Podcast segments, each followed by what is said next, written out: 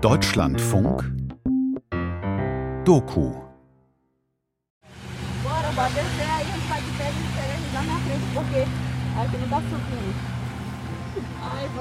Es ist 4 Uhr morgens, als wir endlich ankommen.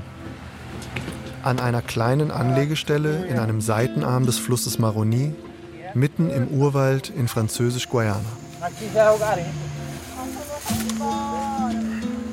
Wir sitzen in einem vollgeladenen Kanu. Donna Mechis und Donna Vanessa, die beiden Frauen aus Brasilien. Ein Mann, der sich Malaria nennt, und ich. Wir sind auf dem Weg in eine illegale Goldmine. Es ist ein gefährlicher Ort und er liegt offiziell auf dem Territorium der Europäischen Union. Malaria ist der Schmuggler, der uns von Surinam aus, einem kleinen Land an der Nordküste Südamerikas, durch die Seitenarme des Maroni bis ins Herz von Französisch-Guayana führt. Das Kanu hat einen Außenbordmotor, ist mit Gasflaschen beladen, einem Kühlschrank, 30 Kilo Paketen mit gefrorenem Hühnchen, vielen Stangen Zigaretten, Windeln, alles, was die Goldwäscher im Wald so brauchen, wenn sie ihn monatelang nicht verlassen. Es ist der Grundstock für Donna Nichtis neues Geschäft. É malária! Hey Malaria, das Kanu schwimmt weg. Die beiden Frauen kennen sich schon lange. Sie betrieben einen Laden, der gleichzeitig Bordell war, in einer anderen illegalen Goldmine, ebenfalls in Französisch-Guayana. Vanessa war für die Mädchen verantwortlich, Milches für die Waren. Es lief gut, bis die Polizei die Mine entdeckte und ihr Geschäft niederbrannte. Und nicht zum ersten Mal. Es hat gedauert, bis Donna Mechtis das Geld für neue Handelsware zusammen hatte. Und sie hofft, dass sie noch etwas wiederfindet von ihrem alten Bahako, ihrer Hütte, in der sie ihren Laden hatte, dass Schlamm, Regen und Polizei noch etwas davon übrig gelassen haben. Damit sie ein weiteres Mal von vorne beginnen kann. In dem Lager der Goldwäscher, der Garimperos. Toxisches Gold. Französisch-Guayanas illegale Minen. Ein Feature von Fabian Federl. Plutôt une invasion ici, parce que nous, on n'a pas du tout euh. Es ist eine Invasion. Wir haben keinen direkten Kontakt mit ihnen, aber sie sind nicht weit von hier. Und sur Einfluss auf die Umwelt ist ständig zu spüren. Sie sind überall rund um das Dorf. Sie arbeiten Tag und Nacht. Und die Unsicherheit macht sich bei uns langsam bemerkbar. Und zwar sehr. Wir können nicht mehr wirklich jagen gehen, weil sie auf unseren traditionellen Jagdgründen arbeiten. Ein paar Kilometer den Wald hinein. Nur wenige Minuten Luftlinie entfernt liegt das Dorf der Guayana. Offene Hütten, Wellblechdächer, unter denen Hängematten flattern. Ein rundlicher, freundlich blickender Mann in Badeshorts empfängt mich. Aimawale Opoya ist eines der Familienoberhäupter der Guayana, einer indigenen Gruppe, die an der Grenze zwischen Französisch-Guayana und Surinam lebt. Und die Guayaner sind nicht glücklich über ihre neuen Nachbarn. Euh. Alle en- essbaren en- Produkte, die wir im Wald finden, sind verseucht. Wir haben große Probleme mit unserem Essen und mit der Wasserverschmutzung. Kinder planschen im Wasser. Am Maroni, dem Grenzfluss, an dessen Ufern die Guayaner leben, kann man ablesen, ob die Goldwäscher gerade arbeiten. Ist er sauber und durchsichtig, hat die Polizei die Goldmine lahmgelegt. Ist er trüb, wird gerade Gold aus dem Schlamm gewaschen. Mit den Goldwäschern kommen auch Kriminalität und Prostitution. Die gehen nicht zimperlich Ja, miteinander um. Ich habe schon öfter Tote hier ankommen sehen. Wir haben Boote euh, gesehen, die da mit zwei, drei Leichen drin angetrieben kommen. Ich rufe dann die Gendarmen und die holen die Toten ab. J'appelle tout de suite les gendarmes, les Die Gendarmerie, das ist die zuständige französische Polizei, ein paar Kilometer flussabwärts. Denn die Guayaner sind französische Staatsbürger. Zwischen 8.000 und 15.000 Brasilianer arbeiten illegal in Französisch-Guyana im Wald, je nach Schätzung. Von morgens bis in die Nacht, knietief in Schlammkuhlen, waschen sie Gold aus den Hängen, tragen Hügel ab, bohren Tunnel, bauen Siedlungen, alles versteckt im Regenwald. Zwischen 10 und 20 Tonnen Gold werden jedes Jahr hier gewaschen, im Wert von 500 Millionen bis einer Milliarde Euro. Goldwaschen ist eine schmutzige Form des Goldabbaus. Sie ist auf dem gesamten französischen Staatsgebiet verboten. Dazu gehört auch Französisch-Guayana, ein Überbleibsel aus der Kolonialzeit, heute ein eigenständiges Departement Frankreichs. Es ist zu über 90 Prozent von Wald bedeckt. Im Nachbarland Surinam ist Goldwaschen erlaubt, solange man eine Konzession hat. Doch die leicht zugänglichen Vorkommen sind ausgebeutet. Tausende Brasilianer drängen daher auf der Suche nach neuem Gold über die Grenze nach Französisch-Guayana.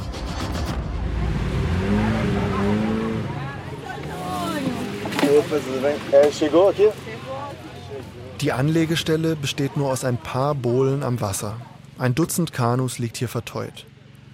Fast jeden Tag nimmt Malaria den Weg von Surinam hierher auf sich. Ein volles Kanu bringt ihm rund 10 Gramm Gold. Das sind aktuell 600 Euro. Ein gutes Geschäft. Doch alle paar Wochen erwischt ihn die Polizei auf dem Weg.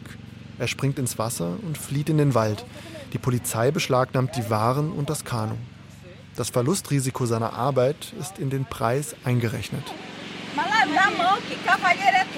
Hey Malaria, was bist du denn für ein Gentleman? Hilf mal.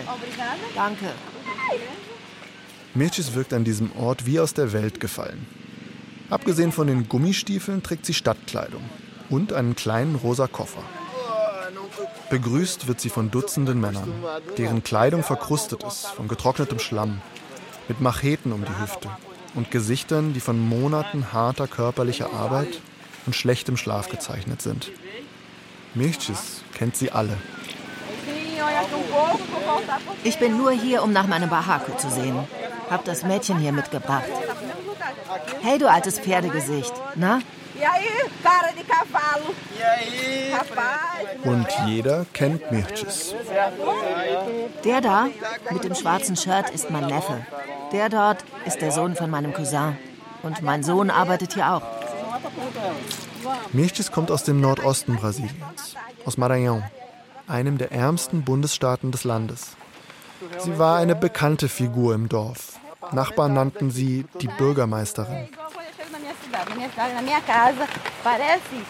Bei mir zu Hause, wenn ich mich zur Wahl stellen würde, die Leute würden mich alle wählen. Der Bürgermeister kümmert sich doch null um seine Wähler. Bei mir gehen die Leute den ganzen Tag ein und aus. Ich koche Kaffee und drei oder vier Kannen sind schon morgens weg. é cheio de gente. Eu faço café, durante o dia é três, quatro garrafas de café na minha casa de manhã. In diesen Dörfern gibt es keine Arbeit. Wer keinen Job beim Staat ergattert, kann nur weggehen. Michcis arbeitete als Verkäuferin in einem Kleidungsgeschäft. Es reichte gerade so zum Überleben. Mit Anfang 40, Michcis hatte bereits zwei Kinder, folgte sie anderen aus ihrem Dorf nach Surinam, in die Goldminen. Dort angekommen aber hörte sie von den Verheißungen in Französisch-Guayana. Bessere Qualität, weniger Konkurrenz. Wo es Goldwäscher gibt, muss es auch Menschen geben, die ihnen Dinge des täglichen Bedarfs verkaufen. Vor zehn Jahren nahm Mirces schließlich all ihr Geld in die Hand, kaufte zwei Koffer voller Waren in Paramaribo, ließ sich nach Französisch-Guayana schmuggeln und begann ihre zweite Karriere. Ihr Geschäft florierte Sie verkaufte alles, was die Garimperos, die Goldwäscher, so brauchten.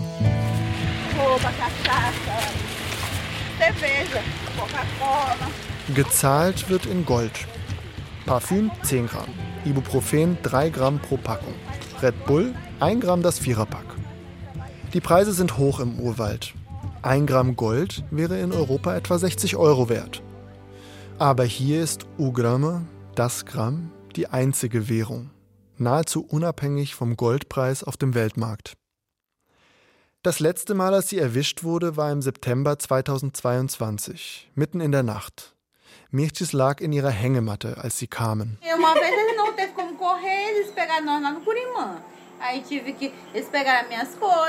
Unmöglich abzuhauen. Sie haben uns auf den Holzstegen vor der Hütte erwischt. Ich musste meine Sachen packen und sagte mir, dann lass uns verhandeln. Und der Chef sagte, okay, lass uns verhandeln.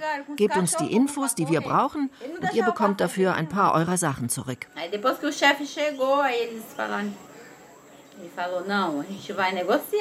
Was blieb ihr anderes übrig? Mirchtis erzählte den Polizisten etwas über die Garimpedos und die Goldminen. Dafür durfte sie ihre Kleidung behalten und ihre Hängematte. Die Polizisten sagten ihr, sie solle abhauen. Heimlich schlich sie sich kurze Zeit später zurück zu ihrem Bahaku, schleppte einen Kühlschrank, einen Generator und Kanister voller Flüssiggas in den Wald. Alles gut versteckt.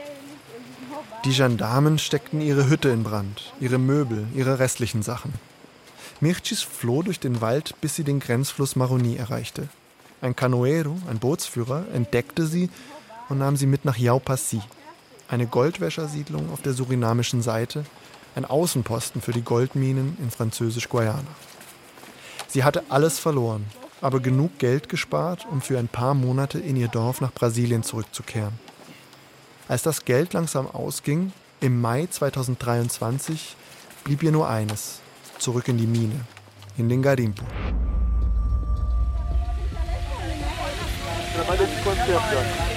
Wie lange bist du schon hier? Vier Jahre. Auf dem Weg vom Anleger nach oben auf die Hügel, wo das Gold gewaschen wird, treffen wir Junior, Donna Mirchis Neffen. Junior ist Träger, Buhinho im Garimpero-Jargon, Eselchen. Er trägt die Ladungen der Canoeros, der Kanuschmuggler, vom Anleger in die Mine. Junior muss alles auf dem Rücken tragen, auf einer Art Holzgestell, das wie ein Rucksack getragen wird und durch einen Ledergurt an der Stirn stabilisiert wird. Er kann damit 75 Kilo schleppen. Zwischen 20 und 30 Kilometer läuft er am Tag. Bergauf, bergab, durch Schlamm und Wasser. Du bist schnell. Wie viel kriegst du für eine Ladung? 1,5 Gramm. Und wie viele Ladungen schaffst du? So viele wie kommen. Fünf, zehn. Aber es gibt nicht jeden Tag Arbeit. Das Leben in den Garimpus ist ein Leben im Schlamm. Ständig nass und schmutzig. Die Füße der Männer hier sind aufgequollen und schwammig. Die Gesichter sind von Insektenstichen übersät. Fast jeder hat eine Narbe von einer Leishmaniose-Infektion, einer wuchernden Wunde verursacht von einem Parasiten, die zu einer Geschwulst vernarbt. Malaria und Denguefieber grassieren hier ebenso. Medikamente sind rar und teuer. Wer krank wird, muss in den nächstgelegenen Ort, Maripasula.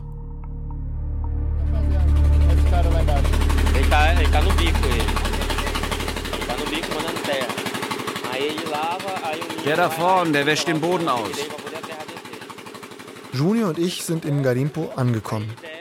Er zeigt mir eine Grube, die die Garimpedos bereits in den rötlichen Boden gewaschen haben. Vier Männer arbeiten darin.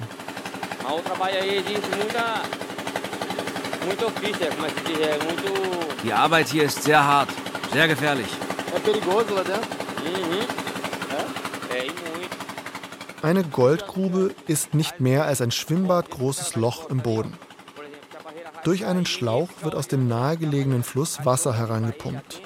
Mit Wasserdruck wird Erde aus der Grube gewaschen, der Schlamm läuft eine Rinne entlang bis zu einer motorgetriebenen Pumpe. Die pumpt den Matsch nach oben bis zur sogenannten Sluicebox, wo das Gold aus der Mischung extrahiert wird. Vier Männer arbeiten meist pro Grube. Jeder hat seine Aufgabe. Ein Arbeiter steht direkt vor der Grubenwand, schaufelt Steine weg, Äste, Wurzeln. Regelmäßig brechen die Grubenwände ein. Arbeiter ertrinken im Schlamm. Am gefährlichsten lebt der da, der Jateru. Wenn er den Schlauch loslässt, schlägt er ihn tot.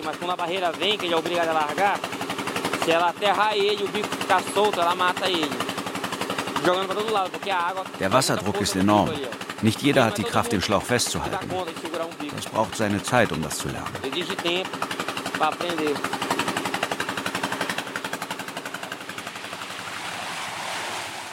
Die Sluicebox ist das Herz der Goldwäscherei. Ein Holzgestell, das ein wenig an einen Kletterturm auf einem Kinderspielplatz erinnert. Die Technik ist Jahrhunderte alt. Der Grubenschlamm wird in die Sluicebox gepumpt, dann läuft er über eine hölzerne Rampe nach unten ab. Streben auf der Rampe halten die schwersten Bestandteile zurück. Gold. Und wo landet das Gold?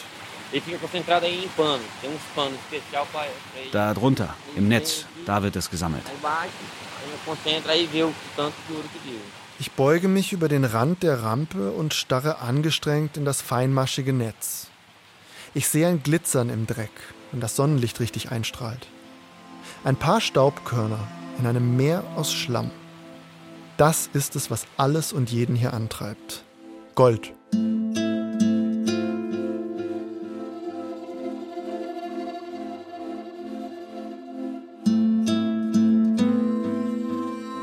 Die Goldgräber mischen Quecksilber in den Schlamm. Quecksilber bildet ein Amalgam mit Gold, macht es schwerer, so wird es einfacher in der Rampe zurückgehalten. Es ist eine der ältesten Goldwaschtechniken der Welt. Den hydraulischen Motor mal ausgenommen, wurde schon zu Eldorado-Zeiten genauso Gold gewaschen.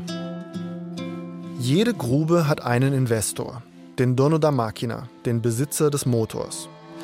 Er trägt das finanzielle Risiko, er kauft die Maschinen, er kauft die Schläuche, er baut eine Unterkunft, er bezahlt eine Köchin für die Arbeiter. Die Goldwäscher, die Garimperos, bekommen einen Anteil des Goldes, meist zwischen 4 und 5 Prozent für jeden. Der Rest geht an den Dono. Wie in allen anderen Bereichen des Garimpo ist auch hier der Verlust durch die Gendarmerie mit eingerechnet.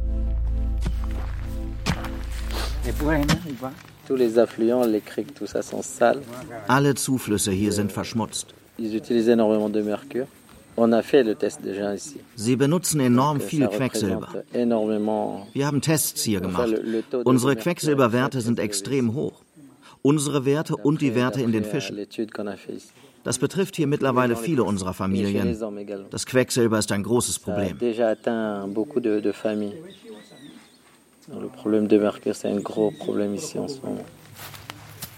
Bei den Wayana zeigt mir Dorfoberhaupt Aimawale, wo der Schlamm aus den Gruben, der flussabwärts gespült wird, ankommt. Bei meinem ersten Besuch im Dorf, eine Woche zuvor, war der Fluss klar gewesen, sauber. Kinder planschten im Wasser. Heute ist er rötlich-braun, von einer trüben Farbe. Das Wort, das die Garimperos nutzen, ist das passendste. Melado. Honigdick. Doch der klare Fluss ist nicht weniger giftig als der trübe. Das Gift liegt nicht im Wasser, sondern in den Organismen darin, in den Fischen.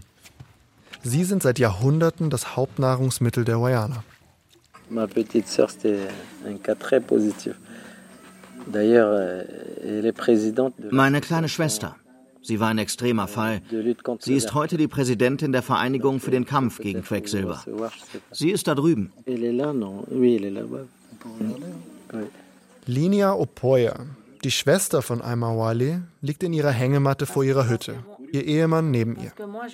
Sie zeigt uns ihre Hand. Die Fingerknöchel sind geschwollen.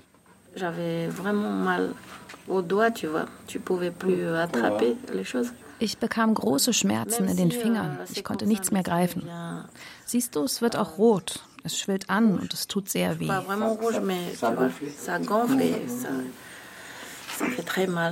Die Finger, die Füße, ich habe Schmerzen in allen Muskeln. Ça donne vraiment tous les muscles là. Viele hier sind kontaminiert. Deshalb haben wir dieses Projekt gegründet, um Hilfe zu finden.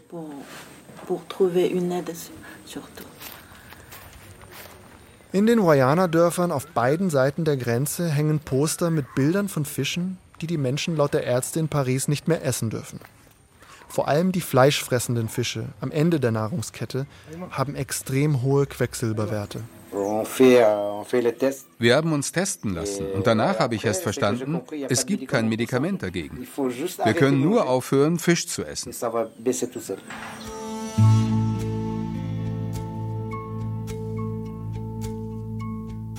My name is uh, Wilco Zeilmans. I am a pediatrician. Uh, Wilko Zellmans ist Professor für Kinderheilkunde an der Anton de Com Universität Paramaribo. Er beschäftigt sich mit den Auswirkungen von Quecksilber auf Neugeborene und Kinder.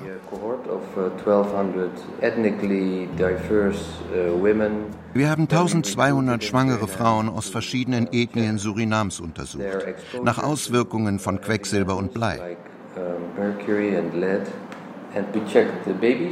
Wir haben auch die Kinder bei der Geburt untersucht. Wir fanden signifikant mehr Frühgeburten bei Frauen mit hohen Quecksilberwerten. Wir haben dann die Kinder im Alter von einem Jahr noch einmal untersucht.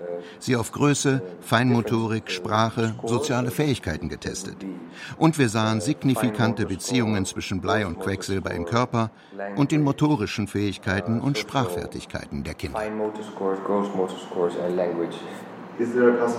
Kann man also sagen, dass Kinder, die heute in diesen Regionen geboren werden, weniger entwickelte Gehirne haben als Kinder, die vor 40 Jahren geboren wurden? Ja, definitiv, natürlich. Die Vereinten Nationen haben Quecksilber in die Top 10 der Chemicals of Public Health Concern gehoben, der gesundheitsgefährdenden Stoffe weltweit. Quecksilber wird auch bei Vulkanausbrüchen frei. Es ist ein natürlich vorkommendes Schwermetall. Doch laut UNEP, dem Umweltprogramm der Vereinten Nationen, ist der Mensch heute der Hauptgrund für die hohen Quecksilberwerte in Ozeanen und Flüssen. Es gelangt als Abfallprodukt von Kohlekraftwerken, Müllverbrennungsanlagen und Industrie in den Umweltkreislauf. Doch die Goldwäsche allein ist für zwei Fünftel der weltweiten Quecksilberemissionen verantwortlich. uma câmera, é, você vai ver a mata. Meu drone, é. Você vai ver a mata intacta. É, você vai ver aquela clareirinha que eles trabalham. Zurück im Garimpo frage ich die Goldwäscher Roberto und Baudin nach dem Quecksilber. Wissen Sie, wie gefährlich das Metall ist? Sie haben schließlich jeden Tag damit zu tun. Berühren es, stehen im verseuchten Schlamm. Quecksilber wird doch nur schlecht geredet. Das Gefährliche daran ist nur der Rauch. Ein siebenjähriges Mädchen in meiner Hütte hat 40 Gramm Quecksilber verschluckt. Das kam alles wieder im Kot raus, ohne Probleme. 20 Jahre arbeite ich im Garimpu und noch nie habe ich jemanden gesehen, der wegen Quecksilber krank wurde. Ich sehe ja, was die Medien sagen und ich bin kein Experte, um dem zu widersprechen. Ich kann nur sagen, ich habe es noch nie gesehen.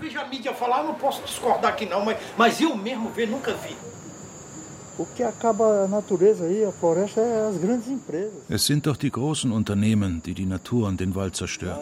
Der kleine Garimpero ist nur wieder der Sündenbock.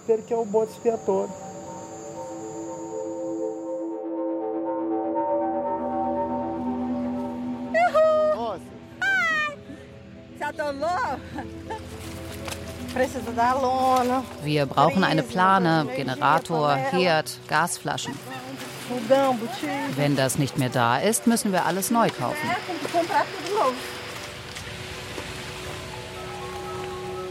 Donna Mirchis ist angespannt. Hier ganz in der Nähe muss der Ort sein, wo sie ein Jahr zuvor ihre Sachen versteckt hat, als die Gendarmen ihren Bahaku, ihren Laden, niederbrannten. Wir laufen seit einer Stunde durch den Schlamm.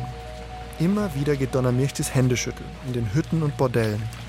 Donna Vanessa und ich warten meist auf dem Pfad, weil das Laufen im Schlamm anstrengend ist. Wir sehen sie von weitem in einer der Hütten. Sie raucht, unterhält sich. Plötzlich springt einer der Männer auf, ein Funkgerät in der Hand. Donna Mirchtis nimmt ihren rosa Koffer und läuft auf uns zu.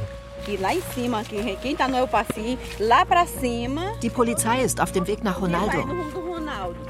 Da oben steht ein Spitzel am Fluss. Der gibt am Funkgerät durch, wenn die Polizeiboote vorbeikommen. Und ob sie in den Atukar Garimpo fahren oder hierher. Ist nichts Konkretes bisher. Mirchis wirkt nervös. Wir haben nur wenige Minuten Zeit. Auf keinen Fall wollen Mirchis und Vanessa nahe der Goldmine erwischt werden. Wir laufen also los, schnell, in Richtung Anlegestelle. Panik kommt auf. Auch bei mir. Ich stolpere und falle in ein Loch im Schlamm.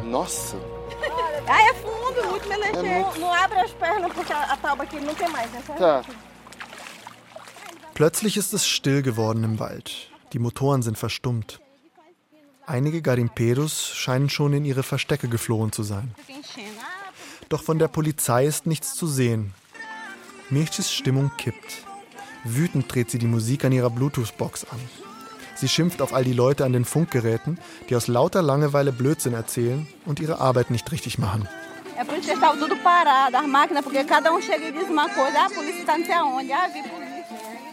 Wir erreichen das Kanu von Maladia. Und erst als wir alle drin sitzen, löst sich die Spannung. Wir legen ab in Richtung Surinam, über die Grenze, in Sicherheit. Kurz bevor wir französisches Gewässer verlassen, bekommt Malaria eine Info über das Funkgerät. Fehlalarm. Die Polizei ist ganz woanders.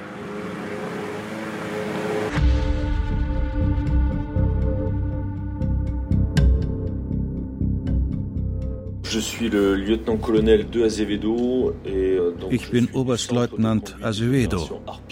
Ich bin der Leiter der Mission Harpie in Französisch-Guayana. Euh, Azevedo ist für die Polizeieinsätze verantwortlich, die den Garimperos das Leben schwer machen. Ich spreche mit ihm per Videocall. Er befindet sich in Cayenne, der Hauptstadt Französisch-Guayanas. Die Gendarmerie habe es schwer, gegen die Goldwäscher vorzugehen, erzählt er mir. Allein der Parc Amazonien de Guyane, nur einer der Hotspots der Goldwäscherei, ist knapp so groß wie die Schweiz. Rund 110 Goldminen sind aktuell bekannt und nur rund 300 Gendarmen und Militärs kontrollieren das Gebiet. En fait, euh, on est dans un état de droit. Wir leben in einem Rechtsstaat. Wir nehmen Menschen nur fest, wenn wir einen Gesetzesbruch feststellen. Wenn wir jemanden nicht beim Goldwaschen sehen, können wir ihn nicht festnehmen, nur weil er sich im Wald aufhält. Unser Ziel ist es, ihnen das Leben so unangenehm wie möglich zu machen, intellektuell und psychologisch. Wir wollen, dass die Leute zu sich selbst sagen, es ist zu kompliziert, zu hart für das Geld, das ich verdiene. Es lohnt sich nicht. Wohin geht das illegale Gold, will ich von ihm wissen. Und woher beziehen die Garimpedos ihre Generatoren, ihre Grubenausstattung? Nicht zum ersten Mal höre ich von den chinesischen Händlern in der Region. Auf der surinamischen Seite des Grenzflusses Maroni, wo die Gendarmerie keinen Zugriff habe, seien riesige Schmugglersiedlungen entstanden, sagt Azevedo. Ah euh, das macht den Kampf gegen die Goldwäscher so schwierig, vor allem im Westen. Euh, euh, man nimmt ein Boot, fährt auf die surinamische Seite und in ein paar Stunden hat man all das Material zusammen, um eine ganze Produktionslinie aufzubauen.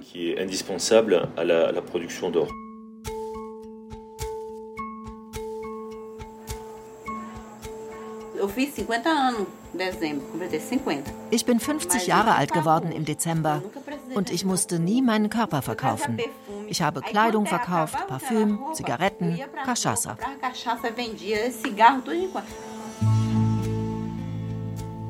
Zehn Minuten vom Moyana-Dorf entfernt, in einem der Schmugglerorte auf der surinamischen Seite des Grenzflusses.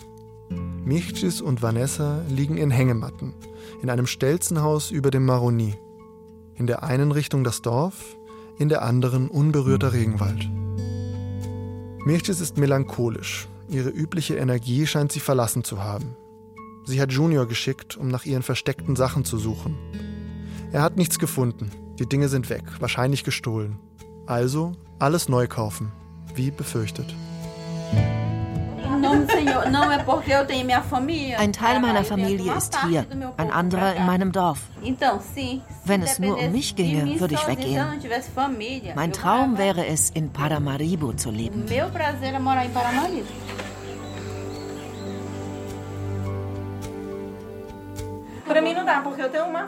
Ich kann nirgends hin. Ich habe eine Tochter. Sie lebt in Sao Luis. Ich zahle ihr die Studiengebühren und ihre Miete. Es geht nicht anders. Ich muss Geld verdienen, damit sie einen Abschluss machen kann. Ein Kind alleine aufzuziehen ist kein Spaß. Hast du sie schon mal in den Garimpo mitgenommen? Um Gottes Willen, nein. Das ist das Verderben hier. Nur Verderben. Alles hier ist Prostitution, mein Lieber. Ich will nicht, dass sich meine Tochter prostituiert. Sobald sie das Gold kennenlernt, den Dollar und den Euro, ist es vorbei. Um Gottes Willen, meine Tochter bringe ich hier niemals her. Es gibt keine Frau hier, die sich nicht prostituiert. Alle hier tun das, ob sie wollen oder nicht, im Bordell oder außerhalb.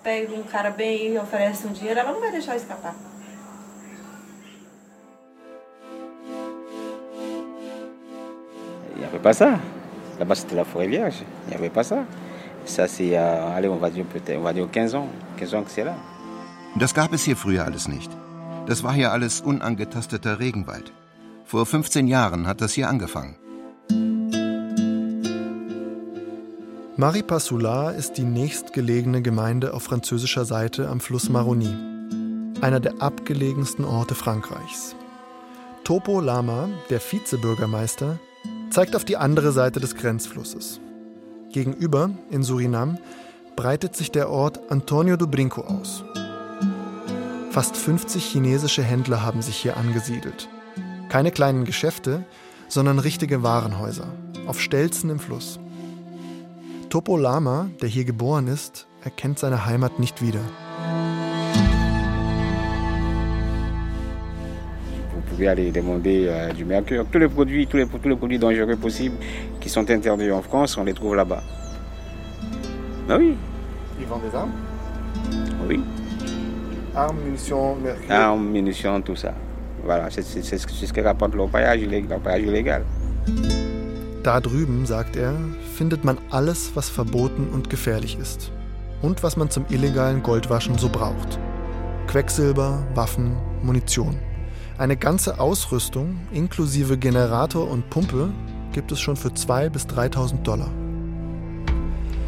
Die chinesischen Händler dominieren den Maroni. Ausnahmslos alle Geschäfte entlang des Flusses werden von ihnen betrieben. Die französischen Bürger kaufen dort ein, denn Maripasula hat keinen Supermarkt mehr. Die Garimperos kaufen dort, der Bürgermeister von Maripasula, die Gendarmen von Französisch-Guayana und die Guayana. Alle. Und nahezu alles Gold aus den Garimpus wird von ihnen aufgekauft. Ich hätte gerne mit einem der Händler gesprochen, doch ich fand keinen, der Englisch, Französisch oder Portugiesisch sprach. Anwohner erzählten mir, dass die Chinesen nur für zwei, drei Monate blieben und dann andere kämen.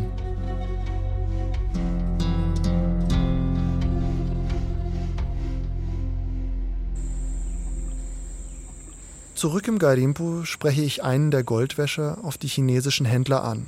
Er heißt Cabelinho. Die meisten hier arbeiten für die Chinesen. Die meisten Garimperos sind bei ihnen verschuldet, sagt er. Sie arbeiten nicht mehr für sich selbst, sondern um ihre Schulden bei den Händlern abzuarbeiten. Wenn sie dir einen Motor verkaufen, wissen sie, dass das Gold zu ihnen kommt. Wenn du ihnen Gold verkaufst, wissen sie, dass das Geld, das sie dir geben, wieder bei ihnen landen wird. Alles geht durch ihre Hand. Es hilft nichts. Alles kommt zurück in ihre Hand. Tudo vai passar para a mão dele, vai voltar para a mão dele, não adianta. Es gibt wenig Informationen über die Betreiber und Finanziers dieser Geschäfte. Doch in einem 2023 veröffentlichten Bericht der OAS, der Organization of American States, über die Finanzierung des illegalen Goldabbaus wird neben Schmugglern aus dem Nachbarland Guyana explizit China als Ursprung für illegal nach Surinam importiertes Quecksilber genannt. Eine zweite wahrscheinliche Quelle für das im Kleinbergbau verwendete Quecksilber ist China. In diesem Fall wird das Quecksilber in Containerschiffen importiert, die auch andere Güter für die Minenausrüstung transportieren. Noch niemals sind solche Ladungen von Hafenbeamten in Surinam kontrolliert worden. Sowohl in Paramaribo als auch in den Goldminen im Inland wird das Quecksilber an Goldwäscher verkauft.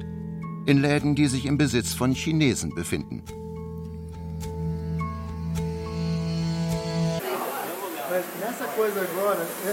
Das hier kommt frisch aus dem Garimpo? Aus dem Garimpo. Die Spur des Goldes führt mich ins 300 Kilometer entfernte Paramaribo, der Hauptstadt von Surinam. Ich laufe durch einen Bezirk, der Little Belém genannt wird, wegen der vielen Brasilianer, die dort leben. Hier gibt es an jeder Ecke Läden mit der Aufschrift Compra de Ouro, Goldeinkäufer. Hunderte Geschäfte sind über die Stadt verteilt. Und das hier hat Quecksilberreste dran, ja? Ja, genau. In einem dieser Läden steht ein Mann an einem Ofen und brennt Quecksilberreste von einem geschmolzenen Goldklumpen. Eine Abgasanlage schützt ihn vor dem Quecksilberdampf.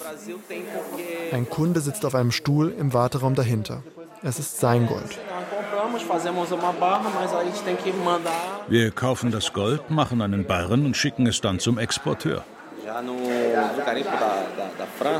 Viele Leute kommen aus den Garimpos in Französisch-Guayana zu uns. Dort ist es illegal und hier legal. Wir kaufen hier einfach Gold an, egal ob es von dort oder von hier ist. Und ihr müsst nicht nachweisen, woher es kommt? Die Provenienz? Nein, nein, hier muss man das nicht erfahren. Es gibt kein Gesetz dafür. Der Chef selbst, Arnaudo, hält sich an alle geltenden Regeln und Gesetze. Es gibt immer mal wieder neue Regeln. Aber die werden das Goldwaschen hier nie zu 100 Prozent verbieten. Es ist das größte Einkommen des Landes, des Bruttoinlandsprodukts. Hier gibt es keine Viehzucht, keine Industrie, nichts. Nur den Garimpo.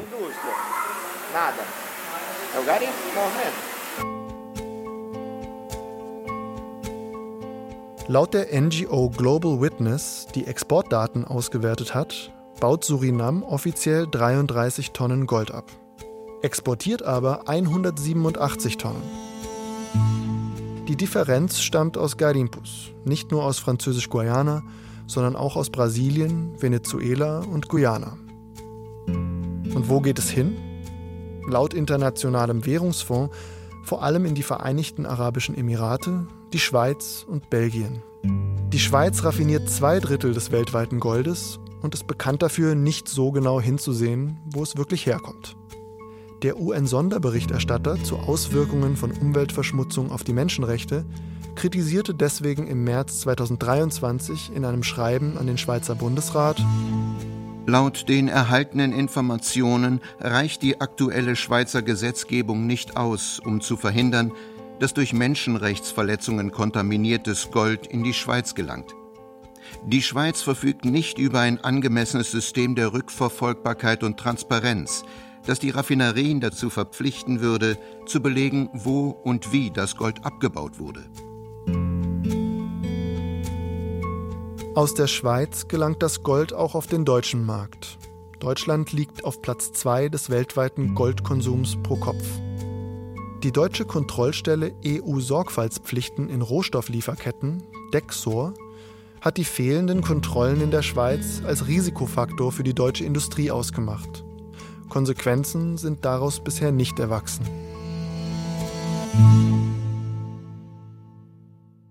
Zwei Monate nach meinem Besuch versuche ich vergeblich, Michtis per WhatsApp zu erreichen. Ich schreibe dem Betreiber eines Bordells in Yaupassi.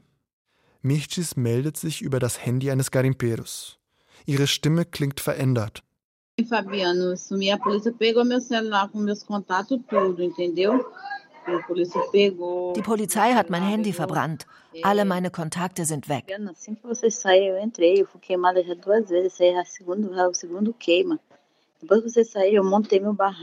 Direkt nachdem du gegangen bist, kam die Polizei.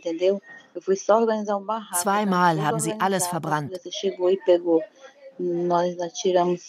Mein Barraco war schon organisiert, alles drin. Dann kamen sie.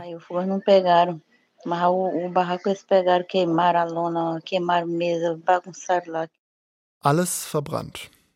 Seither ist sie wegen des Stresses erkrankt, die Niere. Falls sie eine Operation braucht, müsste sie zurück nach Brasilien. Doch sie hat nicht einmal das Geld, den Flug nach Paramaribo zu zahlen. Sie steckt fest. Wir hatten alles schon wieder investiert. Ein Generator, alles, kaum benutzt, 15 Tage alt. Nichts von meinem Investment bleibt übrig. Ich habe 10 Gramm Schulden.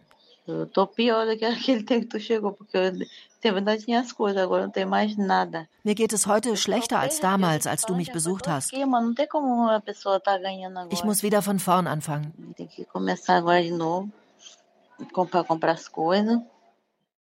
Der einzige Weg raus, Schulden machen beim chinesischen Händler. Rein in den Garimpo. Ihren Laden wieder aufmachen.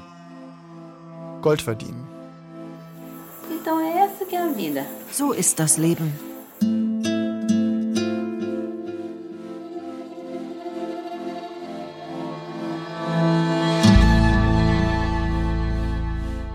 Toxisches Gold. Französisch-Guayanas illegale Minen. Ein Feature von Fabian Federl. Es sprachen Martin Bross, Hussein Michael Schirpici, Kerstin Fischer, Richard Hucke, Nina Lentför, Thomas Balu Martin, David Formweg und der Autor. Ton und Technik Michael Morawitz und Oliver Dannert. Regie Anna Panknin. Redaktion Christiane Habermals. Eine Produktion des Deutschlandfunks 2024. Die Recherchen für dieses Feature wurden unterstützt von Journalism Fund EU.